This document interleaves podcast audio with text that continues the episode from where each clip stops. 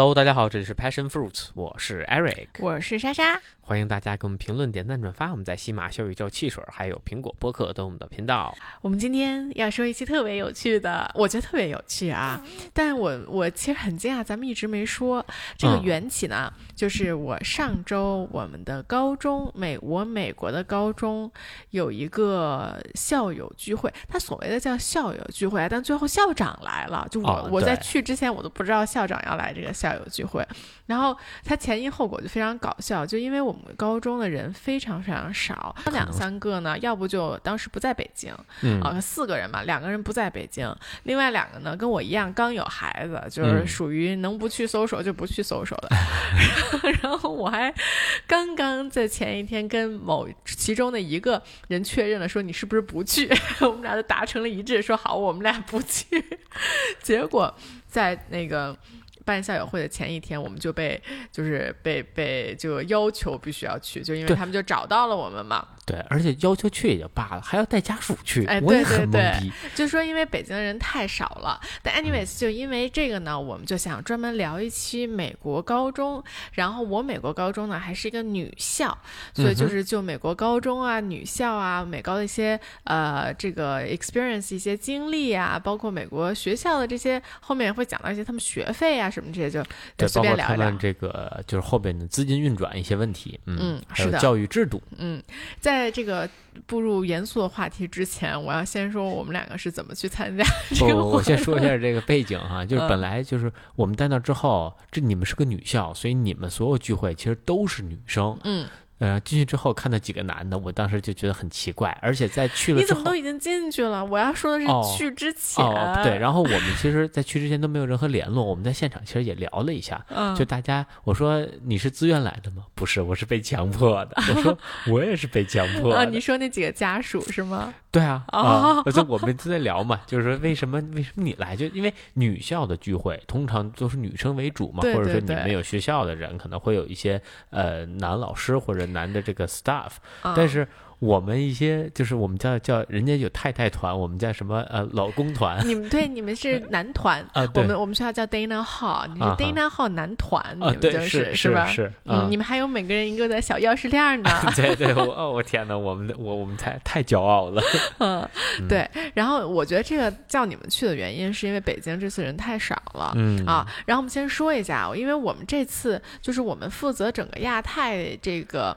呃，办校友会的呢是一个香港人，然后这个香港人他有三个姐妹都去了我们学校 Dana Hall，然后他最小的那个妹妹其实我是认识的，就是我第一年的时候，他最小那个妹妹是高三啊，所以我是认识她的。但是呢，她是这个等于她是三姊妹里面最大的这个，所以我其实没有见过这一位呃香港人啊。然后呢，呃，我们这次聚会的地方，因为是这个香港人组织的，所以就在香港马会。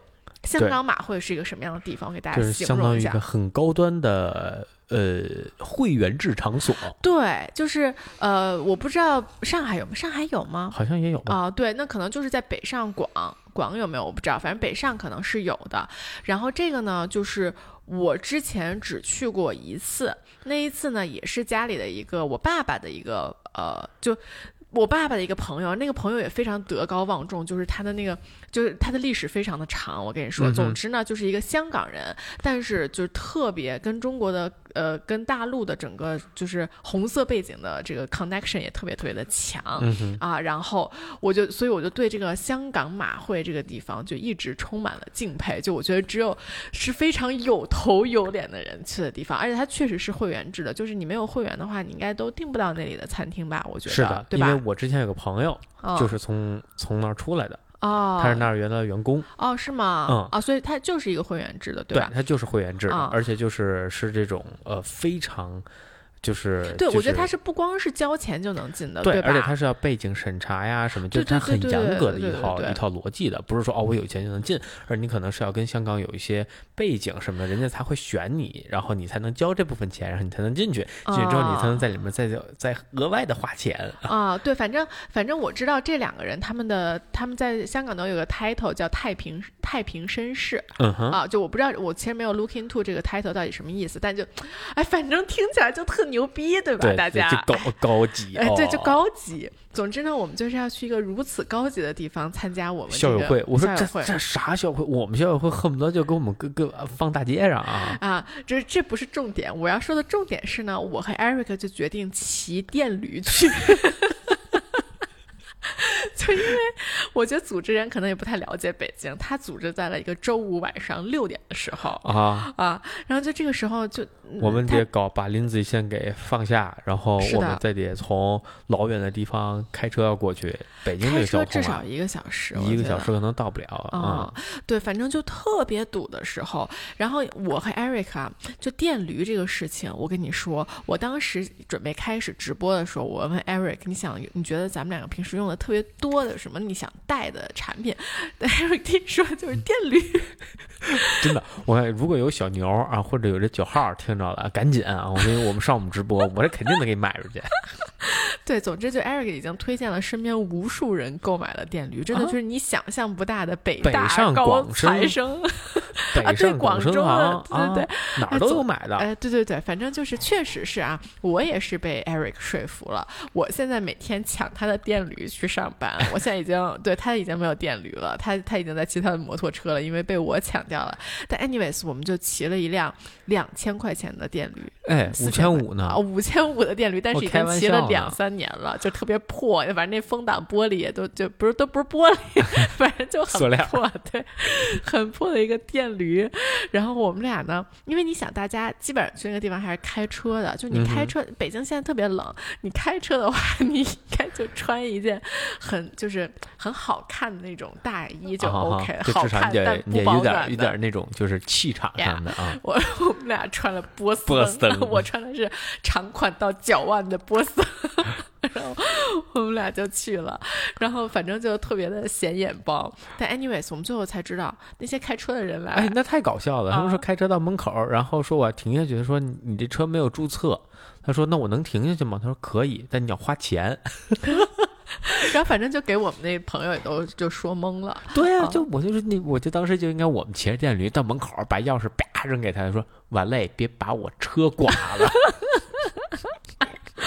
啊，总之，反正我觉得非常的搞笑啊！就我们俩经常，我们俩经常去一些很，就是参加这种比较有头有脸的局，骑电驴去，对，当时去那个哪儿，去那个去参加婚礼好几次，宝格丽酒店，宝格丽酒店参加婚礼，那老 fancy 的地方了，然后把电驴停在门口，当时也没晚累，也真是挺可惜的。然后我跟你们说，Eric 那个那个电驴还有一个 bug，就是它后座后座那个地方积水，就是我必须在后座套一塑料袋。我 我的屁股才能不湿。总之，你们想象一下，就我们俩骑着这个电驴去宝格丽酒店参加婚礼，然后呢，那天因为那个天气好像挺好的，我好像正儿八经穿了一个那种呢子的大的风衣啊。对，反正我我好像我穿了衬衫，好像还穿了皮衣还是什么。主要是我下车了之后，我还要把那个塑料袋给摘下来，要不然人家给你偷了，回家的时候不就不行了吗？很搞笑。但 anyways，这个我们不说了。这个搞笑事件之后，你觉得你参加了我们的校友会有什么感触吗？啊，我觉得就是你们呃，反正当场哈，那个桌上就基本你都认识啊，对，就很神奇，就我都认识，而且因为你们是一个很小的一个呃学校，呃，本来中国人就不多，然后再加上你你们之间的关系又比较紧密，然后凑巧就是有些朋友。呃，也是从这个学校毕业的，所以就等于就大家都混在一起了，嗯，所以就知道的比较多。呃，我会觉得整个校友的力量是非常强的，其实是蛮震撼的。尤其作为一个就是单一性别的学校，因为我之前有很多朋友，呃，是男校出来的，我从来没见过他们提及自己的学校如此频繁。甚至说，就说，哎，大家都毕业这么多，你想高中毕业啊？你别说就是你们了，就我们高中的这些人，我们我基本都没再见过面了。嗯啊，呃，初中的我们见的也很少了，可能就零星一两个还在联系。但你想，你们上下这几年级这些人，几乎呃，不能说经常吧，但至少每个月好像都能见到一次。嗯，是我见他的频率，我都就超乎想象的频繁。反正比见你高中同学多。我都没见过高中同学，好长时间没见了。是，我也发现这个点了，就是这这是前两天有一个我的学弟结婚，然后呢，我就看了他的结婚的照片，他就是他也是一个很小型的婚礼，所以他请的都是自己非常亲的朋友。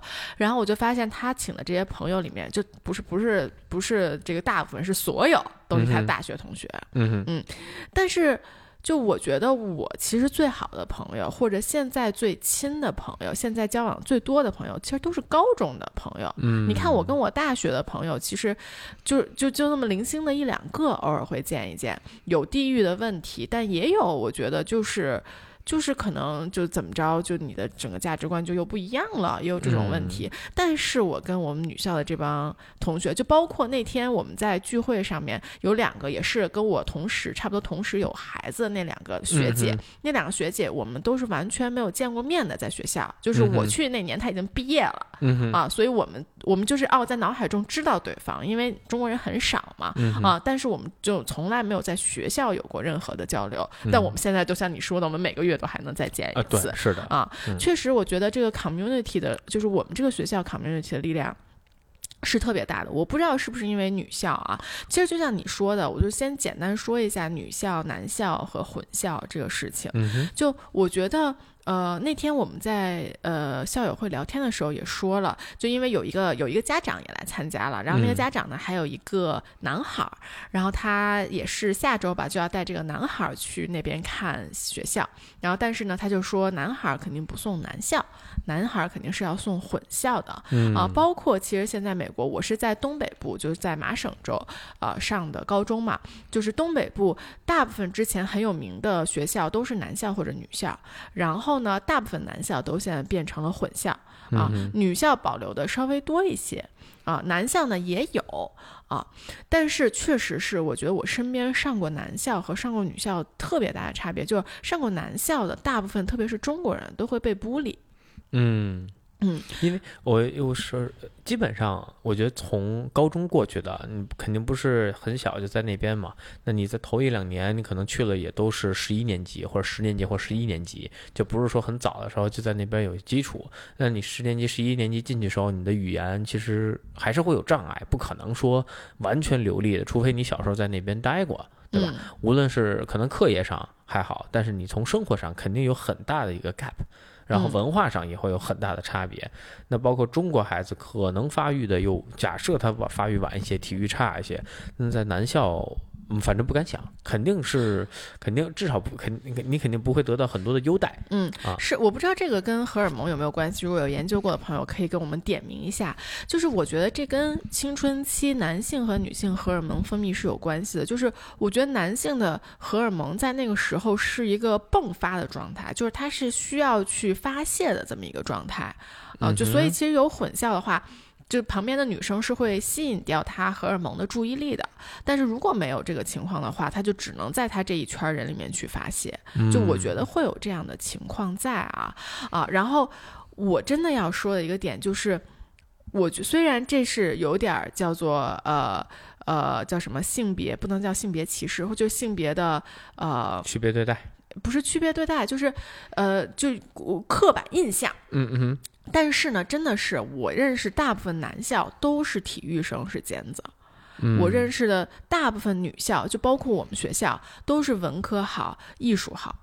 就我觉得特这个这个特别的明显。你如果在一个混校，可能没有那么的明显，可能是百分之六十、百分之四十这样你想象一个一个画面啊，一个十七、十六七岁的男孩子，呃，戴个眼镜，每天啪啪敲电脑，敲特别的好。但是白白净净、瘦瘦，然后可能个儿也不是特别高，或者说还可以，个儿还可以。那你对他的，你这个 image 套到美国这个文化体系里头，他肯定是被孤立的那个人。是，他可能是扎克伯格，可能会是哦，所以就是你的意思，就是大家在南校为了不被孤立，所以他们的这个体育的竞争就会更强烈，对吧？啊，确实，我也是觉得，就就他们就内卷嘛，就荷尔蒙太多了，没 没地方消耗，我就得好好运动嘛，对吧？然后包括其实那天，因为我们的我们聚会那天，校长的老公也在，然后呢，我们就那天就有一个问题，就是说大家第一次怎么听到 Dana Hall 这个学校的？然后这个校长的老公就说，他当时是呃在他们原来另外一个学校，然后就我们我呃 Dana Hall 这个学校的一个呃合唱。团的老师带着去，他当时就特别惊讶，说这个合唱团怎么唱这么好，就是这是一个音乐学校嘛？就我就是我我其实当时都没有没有反应过来这件事情，就我们学校的艺术真的一直都特别的好，就我我以为这是。就我曾经以为这是所有美国学校，我以为美国人就是很很，你知道吧？他们对兴趣爱好很投入，所以所有学校的人都有唱歌特别好的啊。所以我们每个年级都有唱歌特别特别特别好的人。但是他他说了那一句话之后，我才发现，哦，这可能也是女校的一个特点。包括为什么我其实最后学了文科，我最后学了历史，包括像我的合伙人学了哲学。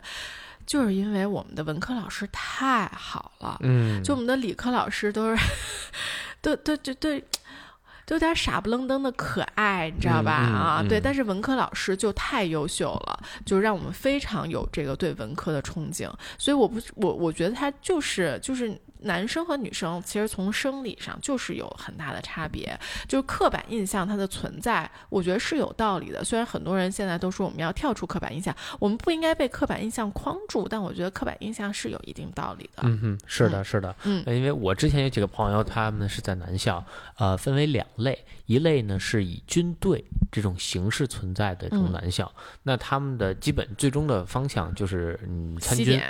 呃，不不不，没有那么高，没有那么高 啊。诶，你就是去参军，然后你就是一一部分服兵役，一部分在大学里读书，是走这么一条路的。另外一些呢，就是比较昂贵的这种私立男校，呃，他们可能更定制化一些。嗯嗯，但是像你说的，基本上这些男校以体育为主，冰球、游泳可能会多一些。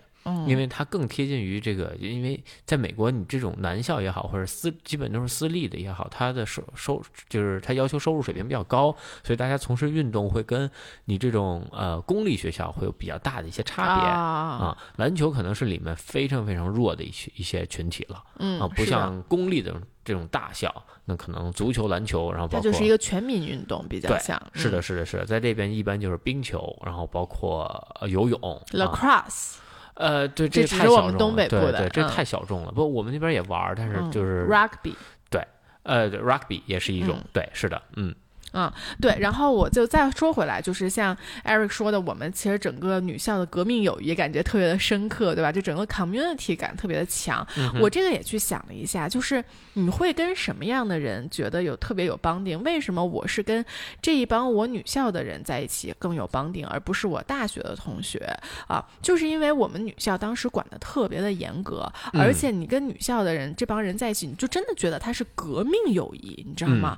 啊，我们当时。啊，就是去到那边的时候，我那天才回想起来，就是家长会到那儿的时候，或者是你不送孩子过去，你就往上填，就你每天，当然每天，比如说我们十点钟是 curfew，是必须不能，就你只能待在宿舍的。可能，哎，我记得九年级、十年级还要管你是不是熄灯了，就你都你熄灯都要受到。这个安排，你可能高一点年级的，不管你习不习的，那你肯定是不能出宿舍的啊。那十点钟之前，可能是呃，比如说从放学到，因为每天放学时间不一样嘛，从放学到八点这个空当，你是家长是有一个选项的，就是说我的孩子八四，比如说下午四点到八点这段时间能不能出去？就你放学到四点可以出去，但四点到八点能不能出去？然后包括在呃这个周末的时候，几点到几点能出去？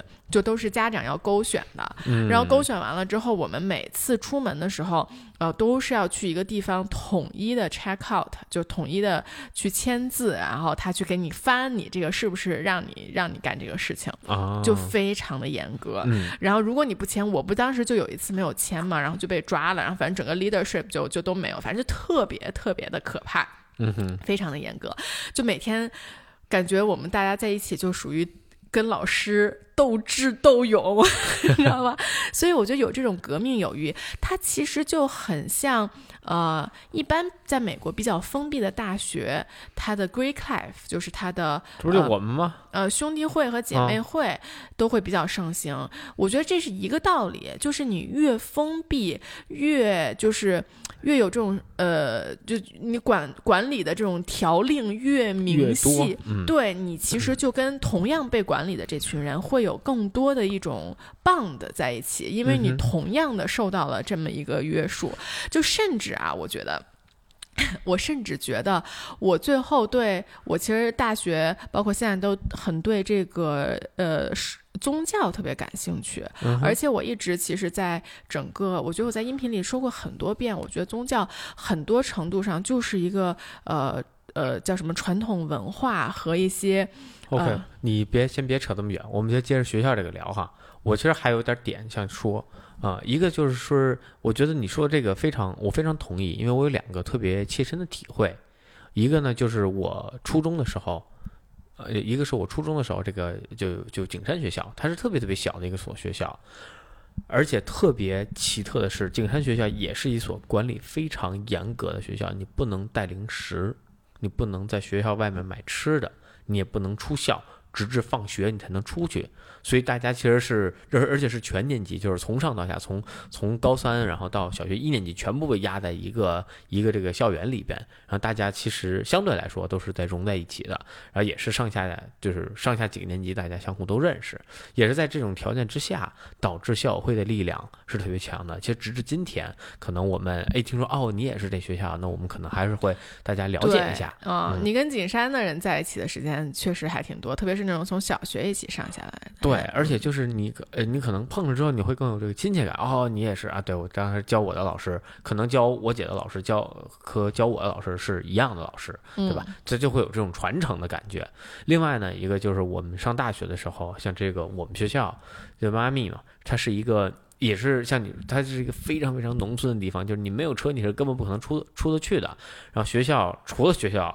这个趟上什么都没有，所以大家的 bonding 也是相对紧的，当然不像你们是那么紧。我同样对比了一个，就比如说 Ohio State，它是一个非常大的学校，那大家可能经说哦，你也是 Ohio State，就仅此而已，点到为止，并没有说特别多的一个交流。然后我们听到说，哎，你也是吗？你怎么你脑子有有病啊？你怎么也上这学校啊？就突然觉得，哎哎，是是是，就是这种感觉，没错，就。我觉得就真的是，就是如果你现在让我在大街上碰到一个 brown 的人，当然我会很惊讶，说哦，因为 brown 也不大嘛，我就会觉得哦你是 brown 的，但是 brown 一届有一千五百个学生吧，大概啊，然后但是就我觉得你这一千五百个人，他的区别是非常的大的，是的，无论是从你的家庭环境、你的喜好，还是你今后想要发展的方向，因为我其实我不知道我有没有跟大家说过，我在市集上曾经碰到过一个我的 brown 的校友，啊，就我在刚刚。刚开始创业的时候啊，我在市集上摆摊的时候碰到了一个我的 Brown 校友，就特别神奇。我们俩随便聊，发现哎你也 Brown 的。然后他说：“Oh, you graduated from Brown and doing this？” 就是他说你从 Brown 毕业了之后，你就在干这个吗？我当时特别的震惊，我当时超级震惊。我我我特别震惊的是，一个 Brown 毕业的人居然不理解我在做一个我很想要去做的创业项目。嗯，你懂吧？所以我。但但我就觉得，我们 Dana Hall 我们高中是每一届只有九十多个人，就你这样一下就缩小了很多的范围。你想，而且你在高中，呃，特别是你还是如果中国人的话，你在高中愿意去送你女儿去上一个国外私立的女校。就我觉得这个家庭其实大家就更加相似一些了啊。那同时呢，你整个的呃兴趣爱好什么的就会更趋于一致，就大家就更能理解对方的一些选择啊。我觉得是这样。然后我接着我刚才说，我刚才为什么这么奇怪的说到宗教啊？听起来非常奇怪，不好意思。但是我想说的是，我们这个女校有特别多的 tradition，就有特别多特别奇怪的传统，然后都是一些特别有仪式感的这些传统。我觉得这些呢，也是能把我们都棒。在一起的，就那天，其实那个校长叽里呱啦说了半天，还有一个你你唯一听听懂的一个，就是我们什么有一天晚上要一起睡在睡睡在 gym 里边，对，睡在健身房里，睡在健身房里面，这都是我们一些很奇怪的 tradition。就我给大家稍微列举几个啊，就一个呢是我们九年级，因为国外呃美国九年级是高一啊，九年级刚入学的时候，我们是呃会有一个。呃，应该是在学年底有一个叫 Cabaret，嗯，就是一个狂欢会啊。然后我们十一年级是在呃冬至那一天会有一个演出叫 Revels，就九年级和十一年级各有一个。这两个演出每年的台本是一模一样的。每一年都是一模一样台本，中间可能有一个是可以你们有自己发挥去编的，但是两个小时之内就是只有十分钟是这样的，所以这两个小时每年两个小时一模一样，但是每一个就是每一个年级都会去演一遍。哦，我觉得这是一个很有趣的点啊，就是。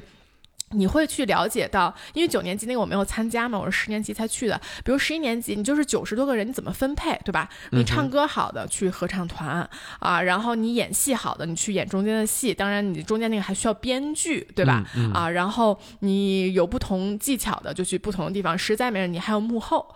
啊，反正就是各种各样的，就你能对这个整个年级的所有人都有一个很深刻的了解啊。同时，就是你每个，你想想，你每进来的一个人都演过一遍这个戏，你出去了，你是一个什么感觉？就是嗯，咱都都，你的剧本我都知道。对啊，就真的是这种感觉。而且，你就你在说这个的时候，别人是完全不知道你在说什么的，但你们两个就是一种。啊，就是你知道吧？就看一眼就知道对方在说什么啊。除此之外，我们还有一个特别神秘的锤子神，就这个神秘的锤子神，就特我觉得特别像，特别像。如果大家看过《达芬奇密码》之类的，就特别像他们那种神秘组织里面的会有的那种一个。呃，叫什么洗礼会或者认定会，就是啊，你就是我们的一员了，就这种感觉，你知道吧？就这个东西呢，其实你在九年级、十年级的时候，一直都就你每次一说到，大家都会嘘，就就特别可怕，你懂吗？就这个事情不能被提起啊。但是你十一，就这是一个十一年级和十二年级会一起去做的一个 tradition，然后那天晚上就是睡在我们的 gym 里面。哦，然后九十年级的时候，你会觉得这是一个玻璃的项目，你觉得这是不是有有什么很可怕的项目会发生？但其实是一个很好玩的项目啦，啊，然后然后你就会反正就会有一个 silver sister，就你会跟一个呃上一年级的一个人更深刻的绑定在一起，然后会做一些奇奇怪怪的事情。但这个就是一个特别大的 secret，就特别大的一个秘密，就你只有到了十一年级、十二年级，你才知道这个秘密。哦，就我这特别像，特别像光明会这一套乱七八糟的事情，就我觉得很有趣啊。就我觉得你就在这个。我们这个高中的这个缩影里，你一下就看懂了很多西方文化的事情。如果我没有在我的这个高中经历过这些，我就会觉得达芬奇密码是瞎编的，你知道吧？但是我觉得我经历了这些，我觉得那个特别的 make sense。当然，达芬奇密码是瞎编的，我不是跟大家说达芬奇密码不是小说啊，但就我觉得这一类的事情是特别在西方的整个文化里是特别呃有逻辑的，就大家是非常容易去接受的，因为其实从小到大有很多很多这样的事情，嗯啊。总之就是这些很神秘的 tradition，就会让我们整个，我觉得整个从女校毕业的人都很棒的在一起。然后除此之外呢，我其实参加了这个活动之外，呃，之后我还有一点感触啊，就是校长其实当时也提到了很多我们做的很多 tradition 里面，他也说了很多我们做的慈善的 tradition。嗯，然后我才反应过来，哦，原来我跟着我的女校高中做了这么多慈善的 tradition，啊，我才。渐渐意识到，可能我的，比如说环保的意识啊，包括我其实很小，不是小的时候，就上高中，呃，上大学的时候想去做 NGO，嗯哼，可能都是跟这个是有很大的关系的。嗯，就是我很早的接触到了，呃，比如说我们当时什么，呃，Thanksgiving 就是感恩节刚过去的这个时候，我们会怎么着收集食物啊，去捐助给教堂，然后包括我们每年会有一个叫 Work for Hunger，就是我们。走十公里或者走二十公里，然后就能怎么捐助什么东西给这些需要吃的人啊？就我们经常去参加这些乱七八糟的事情啊！就你现在想想，如果你在国内的话，你在国内上学，你没有什么机会去做这件事情。虽然你可能也是很善良的一个人，但是你接触这些东西少了，你可能就会不知道哦，原来这个事情还有一个这样的可能性啊！所以我觉得这个也是可能。虽然我当时没有觉得怎么样，我只是觉得啊，我就去。去去走一走，对吧？啊，但是现在回想起来，可能有很多的影响。嗯嗯，OK，然后我们再讨论一下，你觉得看完了我们的整个美国高中的聚会，你有没有觉得《Gossip Girl》是一个很真实的 电影？对，我觉得呃，不能说很真实吧，就，你们跟《Gossip Girl》肯定还是有很大差别的。是是是啊，《Gossip Girl》是个混淆，最大的差别。对，呃，一方面呢，就是你能看到整个就是 elite 这个文化的存在，因为其实像整个你们的校长在介绍学校 campus 的时候，他其实提。到了像自由啊，然后像呃多方面发展呀，然后根据自己的兴趣啊，然后不怕犯错误呀，等等这些就是很就是很敏感的一些词关键词吧。呃，我会觉得，呃。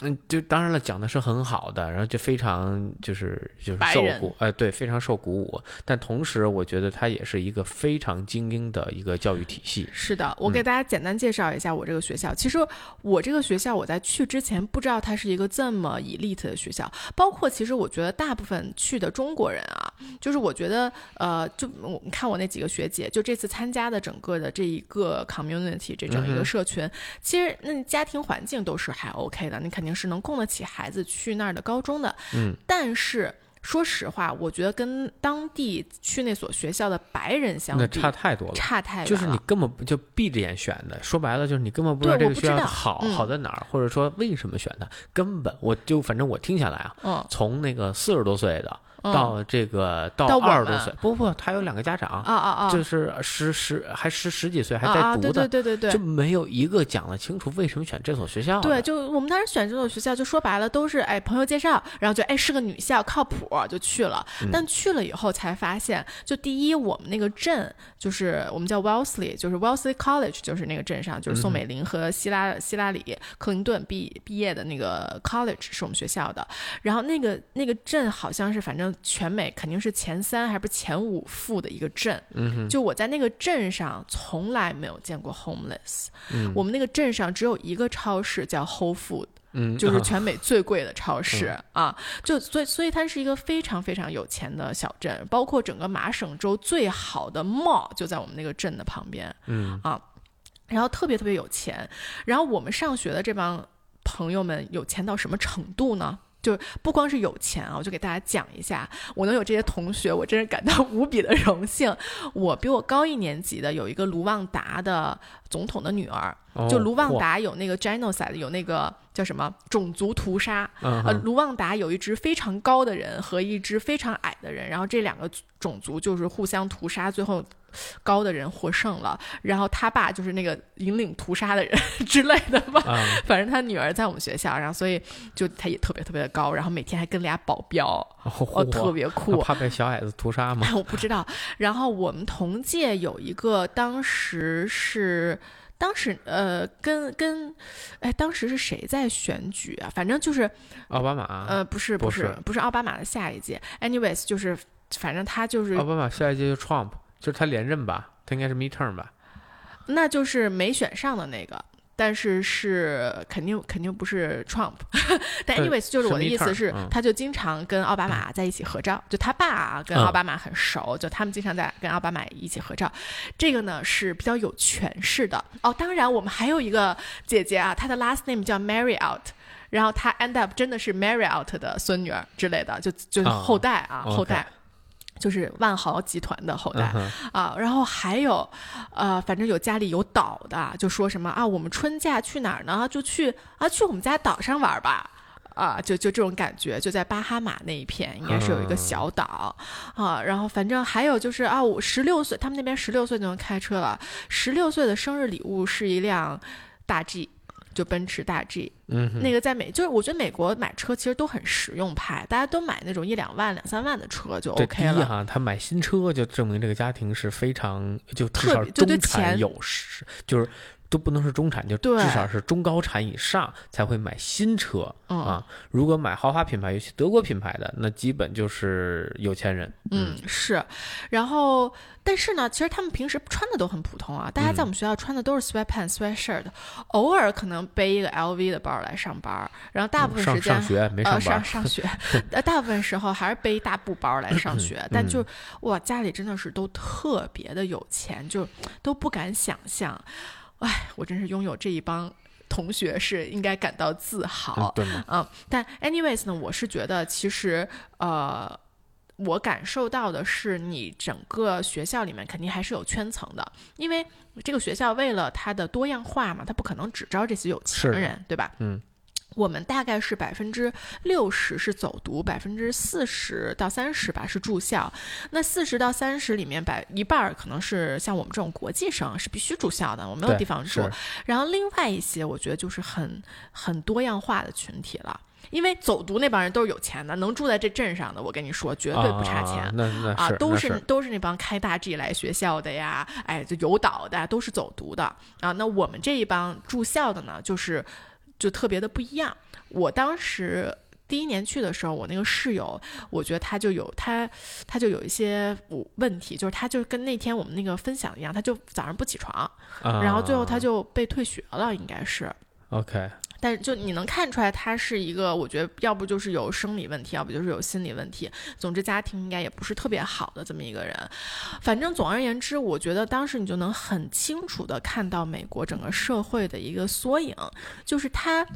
我在去美国之前就听说种族歧视啊什么的，就是阶级歧视啊，非常的严重。但我其实当时在那儿的时候没有感受到。我只是觉得，你现在回想起来，圈层是特别严重的，嗯啊，就他不会歧视你，他不会说觉得你不好或怎么样，他就不跟你玩呗，他也不是不跟你玩，说实话，他也没法跟你玩。你说，你说人家有岛的人怎么跟你玩呢？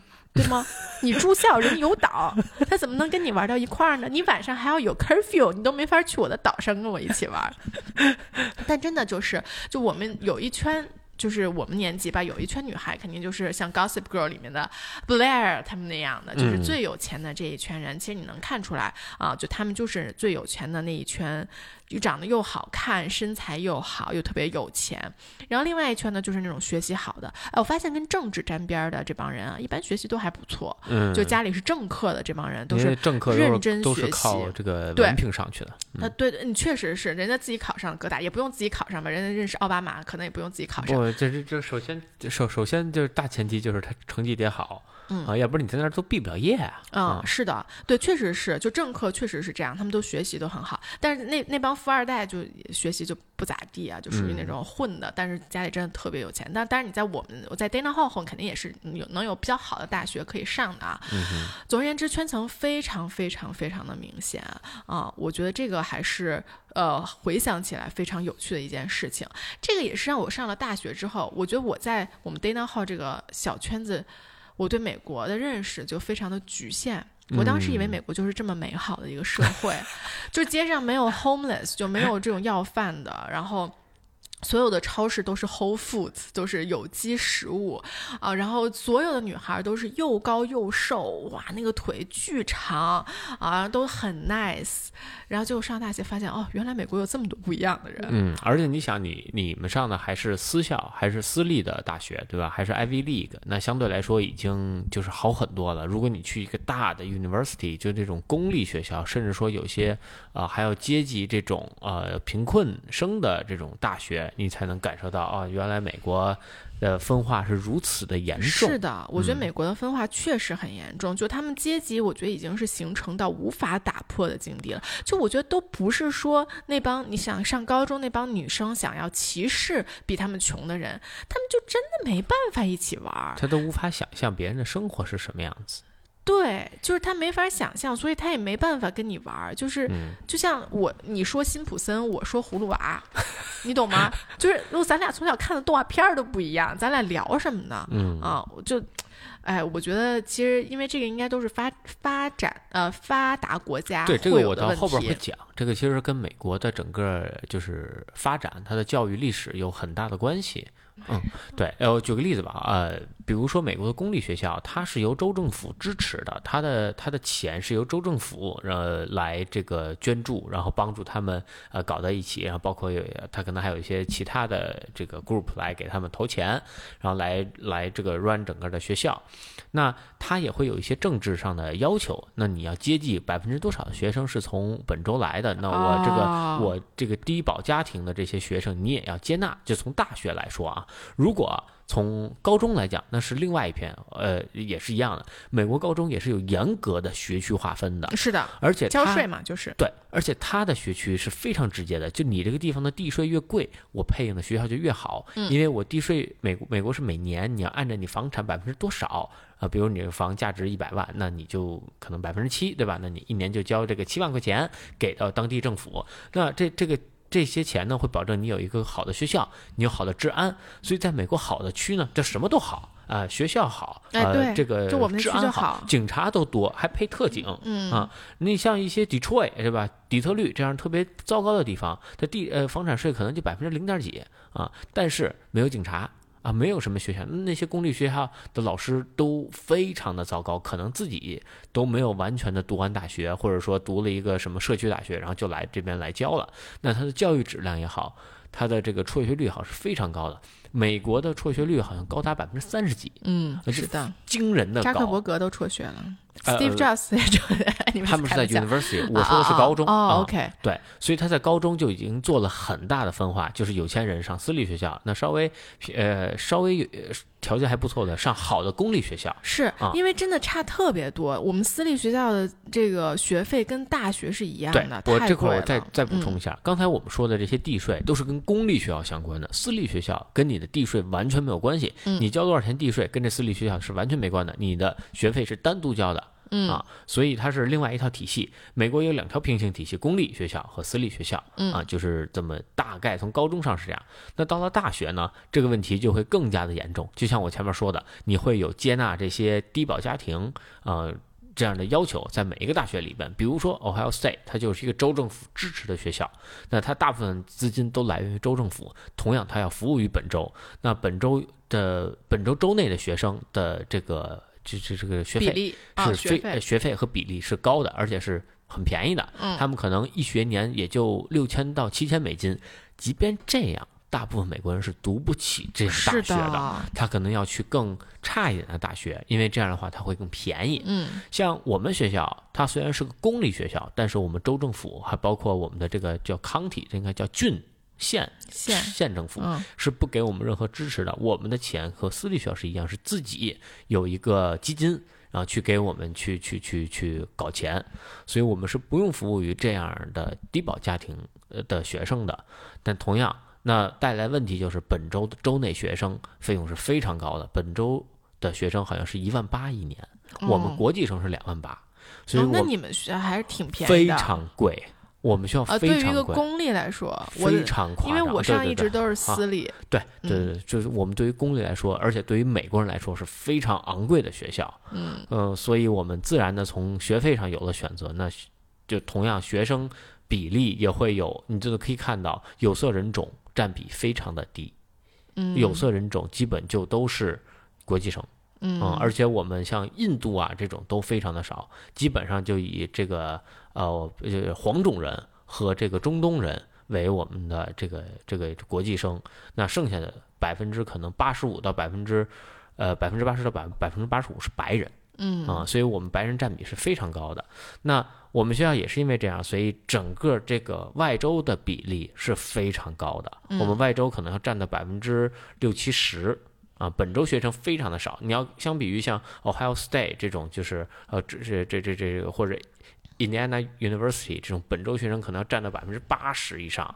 那这个是有很大很大对比的。嗯，我给大家一个 sense，就我上的一直都是私立学校，私立学校高中和大学学费差距不是很大，都是五万多美金，现在可能涨到可能快六万了，我估计啊就很贵。当然了，就当时我们上学的年代，我觉得国内还不流行上私立和这个国际学校呢。国现在国内的私立和国际学校也是这价格，对，甚至比这还贵啊。对，肯 定是比这贵。但当时就觉得已经非常非常贵了，这个价格就是外国外。的私立学校，所以你想啊，就是本身人家可以，比如说就在我们 Wellesley 那个镇，我交着很贵的地税，这么好的 Wellesley 自己的 public school，他们的公立学校也很好，高中，但他不上，他就我就一年再花个五万五万块钱给我女儿上丁能号，嗯啊，就是真的是一帮非常有钱的人，对，然后所以就阶级真的是非常就差距非常的大。对，嗯。这个其实我之前也问过我舅舅，他呢其实就在 Jersey。啊，有他的地税就非常非常高，他在特别好的一片社社区里边，当时就是为了去这个公立学校，嗯，然而最终呢，他还是送他孩子去了这个私立。一方面，他希望孩子能够得到更多样化的发展，而且就是自由度会更大，因为在公立学校里，在即便在美国公立学校里边，其实也是有同样一套考核标准的，嗯，呃，你的 SAT 成绩或者你的什么成绩。呃，在课余之外，你其他的想做任何的东西，你都要家长陪同去做。然而，在私立学校，它的服务会更好，对吧？你所有东西就校内都可以解决，我只要把钱交够了，那这个孩子只要在学校里边，他都能得到很好的教育，音乐呀、艺术啊、计算机呀、体育，他都可以在学校里面进行发展。相对来说是稳定的，是安全的，也能帮家长省很多的心。嗯，所以很多，即便当时我记得他跟我说，他们家的地税就差不多呃五万多六万美金，就每年买一辆新的小。呃，新新车就这么一个概念，然而他还是送到了。私立学校，嗯啊，所以这个也是能够看到，基本上这种所谓的精英教育，那最终的一个归宿。对，那正好说到这儿，我觉得我们两个就简单说一下，我肯定要简单说一下我的高中整个选课呀、体育啊等等，就跟我觉得跟国内很多怎么样不一样。你也可以说一说你的高中，一个强烈的、强烈的对比。我是没怎么好好上。对，或者就你知道国内的高中是什么样啊？就呃，我们当时上高中的话，你肯定是可以选。课，但是选课相对大学，美国大学肯定没有那么自由。嗯那基本上呢，你数学肯定得选一个，然后科学得选一个，就是物理、生物或者化学，你得选一个啊。然后呢，你得选选，你得学一历史，然后你得学一个这个文学，这四个是必须要选的。然后一般都是选五节课，那剩下这个呢，你就在这四个里面，你可以再选一个，或者你选个美术或者什么乱七八糟的都可以啊。那。呃，我们因为 就我真的觉得美国私立高中如果没有亚洲学生，AP 什么数学、AP Physics 这种课都开不下去。哦，是吗？没人学啊？就我们上到十一、十二年级，其实我们的物理就是在科学科和数学课肯定都是在上 AP 了，嗯，就是大学的课程啊，因为他们就真的很简单嘛。然后所有的 AP 课程基本上班里就两个美国人，嗯啊，然后就都是韩国人和中国人。啊，就如果没有我们这个班儿，绝对是开不起来的。哦，除了 AP 生物之外，生物我觉得对不是母语的哦，那个真的是太恶 心。不是母语的人确实比较难，但是像 AP 呃化学呀、物理呀、数学啊，真的全部都是中国人和韩国人啊。然后呢，除此之外。其实上课是非常忙的，就升学压力也很大，特别是我还有一个特别卷的室友，就是考了两千四百分 SAT 的室友啊，每天还在 满分两千四，对，当时满分是两千四，不是他先是考两千三百五，然后。不满意，然后 学习到凌晨四点，为了考两千四。就韩国人确实也比较卷，他就说，因为他身边人都是两千四嘛，啊，然后呢，这个就是课业的方向，就确实，你其实十一年级是非常累的一年，就你要上 AP 课程，要考 AP，然后你要考 SAT，那你托你托福一般还要再考，你还要再写很多的这个学校的 essay，那个嗯。总之就非常的忙啊，然后呢，除此之外，你还要选一节体育课啊。体育呢，它是三个季度嘛，就是你刚入，就它是分 trimester 三个学期，每个学期选一个。嗯啊，它这个学期都是根据，比如说这一帮，就这这一片这个学校，我们是要组织比赛的啊，就是这一片可能都是这样。然后每一个每一个季节有不一样的运动，那可能每个季节都有的，就像是什么骑马啊、攀岩、跳舞，就。这些是没有竞技性的，你就可以随便什么时候选都行。但是你每年这三个学期里面必须有一个 team sports，就必须有一个像是篮球、排球、lacrosse 这种，就是可以去这个呃比赛的这么一个项目。然后我其实我在上美国高中之前，我虽然小学也是打排球的，但是我觉得，我个人觉得国内的整个 team 的感。不是特别强，就是你没有在美国打过 team sports，我觉得你是不知道 team 是一个什么样的感觉的。我一个特别大的感触就是，我当时在呃我们高中的排球队嘛，嗯，然后呃我就有一次脚崴了，崴挺严重的，肯定上不了场的那种。就我跟大家应该聊过，就我们校医又特别好，又可以泡冰浴，泡完冰浴泡热浴。那两周我就跟我的合伙人两个人一起在泡脚，他也是击剑的时候怎么崴着脚了，我们俩就一起在一起泡脚聊天，泡了。一个月，啊，但 anyways，我当时就觉得啊，我都受伤了，是吧？那我就不用去训练了，我训练肯定训练不了了，对吧？那我也不用去比赛了。然后我才发现，其实不是这样的。对，比赛就 as a team，你们是一个团队，你们生也要在一起，死也要在一起。是的，你参加不了比赛，你也得去。嗯啊，就拄拐去比赛嗯啊，所以我当时还挺震惊的。就我从来没有想象到 team sports 是一个就如此就棒的这么强。就是就就我最后其实也没有跟大家棒的那么强啊，但是就他们的幻想中或者他们的印象中，team sports 是一个应该要如此粘合在一，起的你可以看我们。现在这个这个篮球队，我们篮球队可能跟你们这个 Dana Hall 的这个整个呃这个感觉是比较像的，上下差十年。嗯我们最老的球员和我们最新的球员，从九从八几年的到现在两两千年后的零零后都有，我们都会在同一个。呃，大家还在同一个群里，可能一起说话，可能一起吃饭。嗯，是的。然后还有一个特别搞笑，就是我们学校，阿塞很多很多有钱人的学校，我们是有一个马圈的和一个嗯马场的，就因为很多女孩还是要学这种贵族运动的骑马，还有很多人是自己带马来的，把马养在这儿，马一年十万块钱，比我的学费还贵，你知道吗？有人带马来。那 anyways，这个。我就不说我有钱的这个同学们了。然后我当时呢，第一年也去学了骑马一个学期，然后就放弃了。你知道为什么吗？因为要刷马，对，不光要刷马，就刷一刷，你就你就凑合刷一刷，也就刷了，对吧？你给它刷一刷，它马还长挺好看的，虽然有点臭，但是你要给它自己套那个马厩、马啊马鞍，你要把那个东西塞到它的牙嘴里塞对对就你要嗯摸它的舌头，你知道。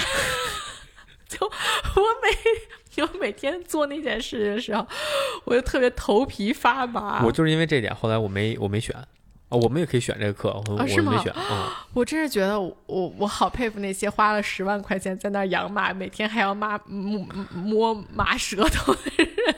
不主要我主要我特别不能接受马特别能拉，就是你它无时无刻不在拉屎。我又不用清理它的粪便，这没事。不，但是就是你知道，你满满地都是，你很难，就是说它它也不那么听话，它也到处转转圈儿，嗯你也得跟着它走，很容易就踩到，就就哎，我后来就没没有选这种课。嗯嗯，是的。然后我觉得还很不一样的一个点，就是我们的老师都是那种很随意、很搞笑的老师。就比如说，我给大家讲一个我们这个 AP 物理题，当时就在讲这个什么加速度的一个追击问题。我觉得大家肯定都做过类似的题。然后一般这种题呢，就是什么小明怎么着是吧？嗯爸爸爸爸和小明谁追谁怎么着？嗯，然后我们当时那个出题的，就是因为他一看啊，就都是国际生，然后国际生呢最痛恨的一个老师叫 A，嗯然后他说有一天，比如说他说有一天莎莎，你出门逃课就逃离了宿舍，没有签、没有签出没有签到，嗯逃逃了，然后你开了开着一辆车去了哪儿？然后在过了多少分钟之后，这个 A 老师发现你逃了，他就开始开飞机去追你，他的速度是多少？然后求他什么时候追到你，把你押回来，等等，就很搞笑的一些题。嗯啊，然后包括其实他很多老师，就特别是这种呃，不管是文科还是理科老师吧，其实他都会自己会犯错，他犯错就会很很幽默的把它带过去，或者就很自然的承认自己是错了。嗯我觉得其实这些都很，就是他们都说美国的教育是非常鼓励批判式教育的，就 critical thinking 嘛，嗯就是你要去想批判这个事情到底是不是对的，你要有辩证的思维。我觉得其实就是老师他本身的这么一个态度，就会让我们很有辩证思维。如果老师是一个刚正不阿，只在那儿讲课本的人，你是不会怀疑他是错的的。其实，因为课本是这么写的嘛，嗯，他就在念课本嘛，他在给你念课本上的题嘛，然后他告诉你这得多少嘛，然后他也不会犯错，你就会觉得哦，这个事情就应该是这样的。但是如果老师就是一个很幽默，然后自己编题，然后还编错了等等这种方式在出现的话，其实你就会很自然的把这个辩证思维放在你的脑海里，就是啊，这老师也会犯错，然后啊，那那老师说这个是不是不对的？啊，我觉得很多时候这个辩证思维就是很潜移默化的留在了呃，我觉得整个教育系统里面。嗯嗯嗯，呃，我呢在高中上的是一个就是北京的一个普通高中，呃，所以整个的体验呢跟你截然相反。我们是在我，但我们有一个同样的点是高压啊。我这个学校管理的风格是非常的严格，就是军事化管理，每天七点十分到校，呃，晚这么早啊？每晚上最早放学是五点还是五点半？然后晚的话就没谱了，就别比如说今天要做一套卷子，呃，突然心血来潮，哎，我们今天做完卷子做对走人啊，就这种，就是你这套卷子你只要都能做对了，你才能回家，你做不对呢，你就一直在这做，所以那晚的就没就没谱了。我知道有同学九点多十点才回家的啊，那老师呢也尽职尽责在这陪着你啊。那在国内呢就没有这些什么其他的文娱活动了，从高一可能还有一些，高二越来越少，到高三你除了呃午餐。啊，对吧？可能就没有其他的任何文娱活动。我呢是比较庆幸的，我基本上高三没没上啊，我基本到高二就就已经结束了我的高中生涯，就开始准备这个什么托福、SAT 这些东西了。所以当时为了呃，也是有很大的特权，老师为了给我们这几个特殊生啊，呃，这个不让我们打扰其他人的学习，因为别来不得了啊，不行，必须得去，因为一就是我们没有，就是理论上没有毕业。所以这个学生如果不去的话，其实他算旷课，旷课啊！而且就是你没有会考，你会考之前，其实你还算这学校的学生，那个学嗯嗯，这学校还必须得让你去啊！就是反正是一个很 tricky 的情况。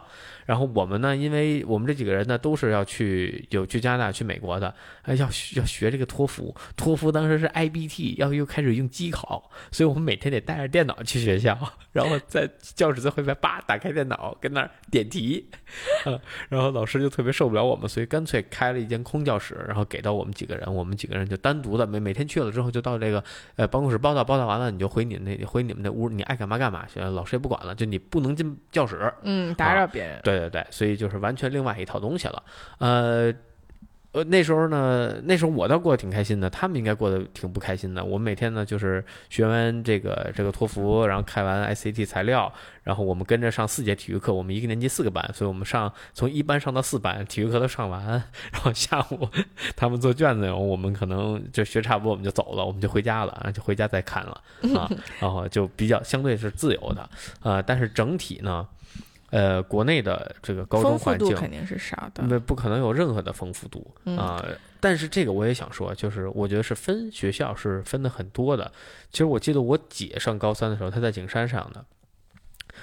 三点零五到四点半是放学时间，之后的时间都是他自己安排。他可能对吧，跟小男朋友出去喝杯奶茶呀，然后谈谈恋爱，然后再回家写卷子，可能也就写到十点十一点。我姐身体不太好，所以她一般睡得比较早。高高三了，可能也就十点十一点，然后她就睡了。然后早上可能七点半，然后或者八点，然后将近才到学校，所以相对来说是更。合理的，而且像景山这种学校呢，就升学压力没有那么大。一方面生源相对好，再一个校长和老师并不是太在乎这样的一个成绩吧，也不是说完全不在乎，就是相对来说不像不像五中对吧？这北京出了名的啊，非常对学生非常的狠，呃，或者像普高，那对学生的要求会非常非常的严格。那也相对来说，他们会有一些额外的课余活动，比如说。什么乐队呀？景山有名的是乐队和排球队，这两个是最有名的，其他都不太行。那像普高呢，基本上就就彻底的全部全部停掉。我们像我们篮球队，呃，高中的时候高一还有，后来就高一就就就彻底停掉了，整个学校就再也没有任何篮球活动了。就这种这种比赛性质的篮球活动就再也没有了。呃，生活就很乏味，说实话，眼界也非常的有限啊。那基本上都是。呃，就我是因为不不太用不不太用那个高考，不太用准备这些东西，所以我也周末有额外的时间去什么搞我的摄影啊，搞我的篮球啊。那你其他学生其实是很难的，嗯，那本身。这个就成绩都一般，那大家都学学校想让你有好成绩，就疯狂的压着你学习。哎，其实整个的环境是挺压抑。是我其实说到这儿，我们可以简单讲一下，就我认为什么样的人适合去美高。就是其实美国高中，呃，我刚刚说了很卷，但是其实卷不卷是看个人的，就你也可以很不卷。因为确实美国高中没什么人管你，就大家都是呃往自己想要去的方向发展。比如说我们有人很牛逼，就是呃，比如我上一届有一个学姐考上哈佛了，一个白人，他当时就是游泳特别厉害，而且他就是坐落在我们所有的 AP 课堂上，就是我从来没有见过一个白人可以从 AP European History 就 AP 呃欧洲历史做到 AP 数学，再做到 AP 物理，都跟我们坐在一个教室的，就一般。美国还是偏科嘛，对吧？我要不就理科特好，要不就文科特好。你能可能能坐在一个我们的 AP 教室，但不像我们勤奋的亚洲人坐在所有的 AP 教室里。他坐在所有的 AP 教室里，但同时他游泳特别厉害，就是他一直是我们那个我们那边比赛永远都是第一名，而且第一名拉对方就是半个泳道的那种。我我我是这么觉得啊，就是如果你想的是去美国能走捷径，那你最好就别去了。哎，对啊，因为只要你想往头上扎，就我的目标就是就是前前百分之三、前百分之一、前百分之五，那不好意思，在无论在中国在美国卷的程度是一样的，是的，都很累。而且像美国的这些私立，你卷，就说白了，那你可能真卷不过人家。一方面就是从文化背景上，你没有人人家人家多，而且像美国整个高中生的这这这成熟程度是。国内不能比的，是的，他们接触社会的时间非常的长。这当然这也是为什么美国这个这个这个社会问题比较多哈，就是因为他们高中生接触社会太多了，有些不自就没有这个定力的小孩就就就步入社会了，开始贩卖毒品了，对吧？那那像有钱人家的孩子，或者说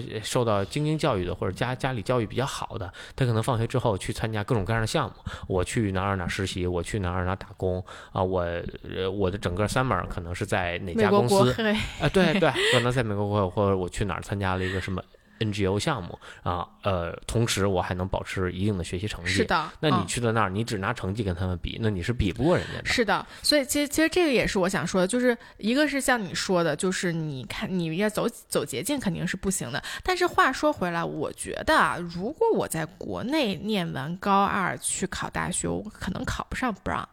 说实话。就是如果你在国内是尖子生，我觉得你就在国内就好。就你在尖子生，你哪儿都能发光。我们不让考上去的很多都是人大附。四中，嗯啊，就是所有的这个特别好的学校都能进啊，只要你是，我觉得他们就是 top ten percent，就你前十，就前百分之十，基本上你所有的这些学校他都可以选，因为美国学校也要向中国招生啊，对吧？那他招生呢，他就认得这么几个好学校，那我就从这么几个好学校里招呗。那你们的文章看看谁写的好，就成绩最好这几个，看谁文章写的好，我就录谁。其实就这么一个逻辑。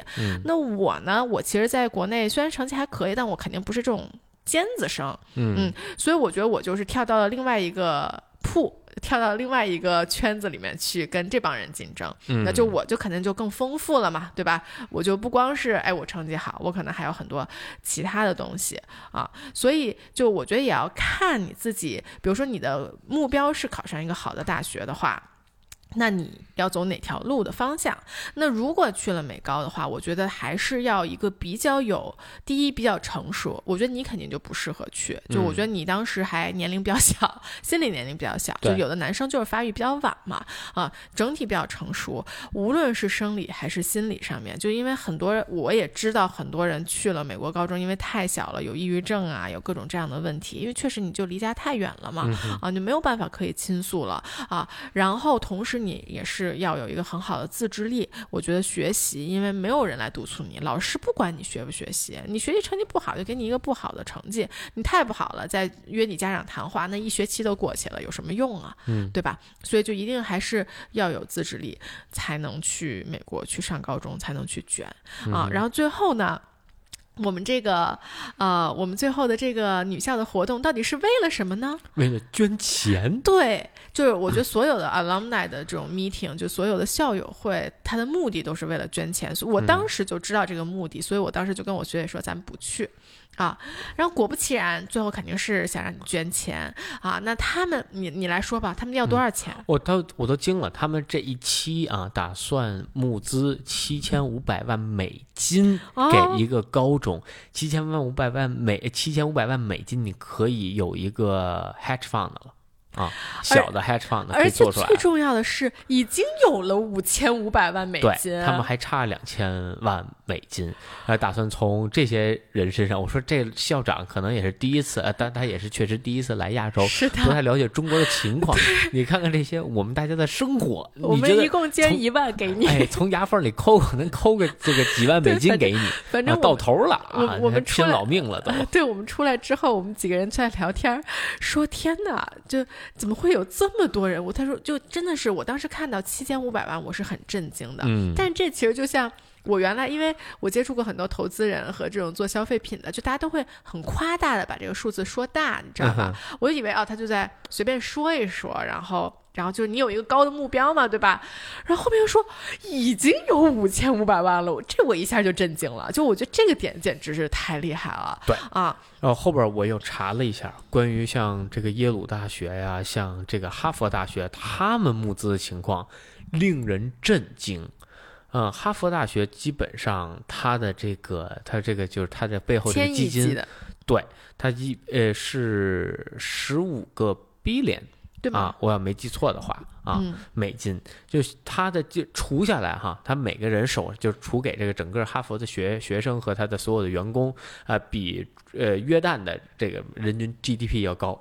啊，就到这种夸张的程度。然而，每年只有百分之一点五，百亿啊，算出来百亿啊，只有百分之一点五用于学校正常的开支，剩下的钱全部都用来啊投资也好，或者在一些就是放到这这个这个这个这个这个账户里边，然后用来呃用用用于未来也好，那。只有百分之一点五用于每年的学校的运营。对我当时就特别想知道，就先不说哈佛了，哈佛比人大，我们那学校那么一小抠抠，就你哈佛你还要研究点高精尖的东西，对吧？哎，这就说到另一个问题了，就大部分学校的这种研究性项目都是由公司来投的啊，举个例子，不花钱。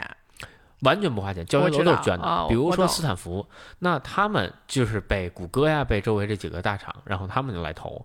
那那投完之后，他们肯定是有利益绑定的呀。为什么要投呢？是因为，呃，一方面谷歌是从斯坦福出来的，所以他有这个情怀，没问题。另外一方面就是他投了之后，投了这个项目，未来的学生他要拿走啊，当他们的这个这个员工来用，对吧？小老鼠，哎，对，能 能创造更多的价值，我能压榨你三年，压榨你五年，这个这个他就回本了啊。如果中了，他创造出一个什么特有价值的东西，哎，对吧？这谷歌。一下翻身了，对，嗯，所以就是大学的这一切，我觉得我都好像似乎还能理解。就你大学这一套运作其实比较的大，对吧？东西比较的多，然后人来人去，不确定性也比较的多，嗯啊，包括这个你像跟这个谷歌的这种利益链，其实也比较的清晰。那我们那么一个小破芝麻地儿的高中，嗯，一共四百个人，四百个学生的高中。这七千五百万美金去干嘛呢？嗯，就那天，其实我们的那个校长也有跟我们 break down，也有跟我们说百分之多少用于什么，百分之多少用于什么。但其实确实就像你说，当然有一很大一部分是用于我们要建新的校楼啊，包括我们有我们当时去建那个我们已经用过的那个很大的呃体育馆，其实他说的都是 in debt 嘛，就是都是欠款最后建成的。嗯。啊，呃，但也有很大另外一部分就是用于就是 endowment，就是这个捐赠，就就存在那儿。嗯啊，对，然后他们可能再会去做一些其他投资。嗯，然后很多人去捐给这个学校呢，一方面是因为他们为了避税啊，富人要避税，然后他来就反正这个钱他捐给你们，他捐不捐他他不捐你他就交税，他捐捐了你呢他还能他还能不交税。啊，反正还能给自己省下一些，然后还能混个好的名声。那另外一部分呢，就是像权贵们，啊，那他们这么去捐呢，是为了拿到选票，或者拿到一些。呃，未来的支持，对吧？你们这些啊，你也是 Dana Hall 的。之前我捐你们学校，那我马上要竞选州长，马上竞选总统，你是不是要投我一票？你是不是帮我拉一些的选票？或者有一些未来的这些年轻的这些人们，然后哎，未来可能会被他收到他们办公室去，或者说进哪家公司？那基本都是以这样一个投资的形式啊来呈现。哦，你这么说，我觉得很 make sense。就是我们那天其实。在散会了之后，我们几个我们 Dana Hall 的这个学姐就在讨论，就说：“哎，美国人怎么那么爱？就确实美国人很爱捐钱。就我们当时在那边的时候，就发现他们好多人捐钱。嗯，但我们就其实想不太通，我们觉得，哎，这难道是理念的问题吗？是因为就其实我觉得中国人有钱人也很多，嗯啊，那为什么中国人就？不那么爱捐钱呢？为什么他们就那么捐钱？其实你这么一说，我觉得很 make sense，就他们就是抱着投资的心态去做这件事情。对，就是呃，政客背后需要钱，钱需要政客推动，所以他们的利益是非常非常明确绑定的。那我这些有钱人，我投这些学校，那这些学校里可能会有政客的孩子，可能会有这个哪个富商的孩子。那未来我可以从他们身上拿到更多的回报。我拿到一个政客，我拿到一个呃这这个富商，我可能背后我能挣的钱远远比。我扔出去这几百万多得多得多。对，所以他就是一个更，就是我觉得他们还是在资本主义国家活得够久，所以他懂这套投资的逻辑。我觉得现在就是，反正我理解的一个投资逻辑，就是我投进去的是钱，我回来的也是钱，嗯啊，所以就我就可能这就是。不够资本主义的一个想法，就他们的想法就是我投进去的是钱，我回来的不一定是钱，对，但可能是更多的机会。是的啊，我觉得这个还挺有趣的。对，嗯，呃，反正研究了这些背后，我觉得美国的整个，呃，当然了，也会有很多问题。目前呢，就是很多这学者也好，或者说这个教育部也好，其实记者包括啊记者，然后他们去就怎么，他觉得学校把这些钱存着，其实是有吞了。呃，不是私吞了，他觉得是没有任何意义的，希望他们把这些钱花掉，所以他们也出了一个税，就是之前学校它属于 NGO 不呃属于这种非盈利组织，所以他们是不用上税的，但现在只要你的钱不花出去，你就要上税。啊，来限制这些人，为什么要非让人花出去呢？就促促进经济吗？那比如说哈佛、耶鲁这种学校，拿着这这就上百亿的钱就在那存着，然后他们去投一些啊，他们去定期，不，他们去投风投啊，他们有他们有基金呐，然后去投这些项目啊，然后去买土地、买石油，然后做做做期货交易，甚至有些。啊，那那他们是确保，当然他们是确保这个基金在成长，他们的钱变多，但同样这些钱并没有真正服务于整个，他并没有把学费降低。也并没有呃扩扩建学校，让更多学生受到更好的教育。对，所以这帮记者或者这帮教育部的人，他是想让这个钱用到哪儿呢？我没懂。比如说降低学费，比如说招更多的学生。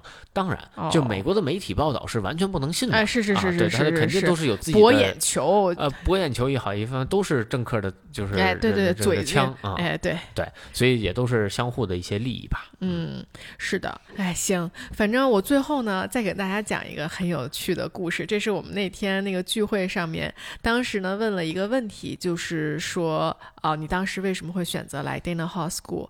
那当然就是呃最最传统的故事，中国就是我们当时选了啊，觉得是个女校，然后家长觉得很安全，所以最后就送到了这个女校。然后其中我有一个学姐又加了几句，我觉得特别的有趣啊，就是。当时他爸觉得啊，把女儿送去了女校之后，就每天就会学怎么用茶杯喝茶，然后怎么做一个文质彬彬、非常温柔的小姐。结果就是我们 Dana 号每天都在讲的是什么 Go Power 啊，各种各样女权啊，Fearless，对对对对对。然后他爸就觉得特别的震惊，就确实是，其实我觉得在女校，呃，它会让你更加的专注。嗯，就你没有男生了，你就就是更加的专注，你就更能找到你想去干什么。他为什么 fearless 就是呃毫无畏惧？就确实你在一个混校的时候，你会觉得哦这个事情是不是应该男生干的？我是不是不应该干？但你在女校就没有这个选择，就你干不干，反正都得你干。嗯，就包括我们自己搬家什么这种东西。然后还有一个很有趣的就是，你能从我们老师身上也看到这一点。我们学校老师是同性恋的比例，包括那种特别肥胖的比例，特别的高。我觉得，就因为他会觉得女校的这个环境其实是更友善的，他是更接受这种多样性的，不会有人去嘲笑他们的啊。所以，其实我觉得我个人上女校的体验还是很好的，就不会有任何的。就是我不知道，我不知道大家可能想到这个 single sex school 都会觉得很可怕，嗯啊，但我觉得整体我自己的体验下来还是很不错的。OK，嗯，行啊，那我们今天就到这儿吧。好的，我们下期再见，拜拜。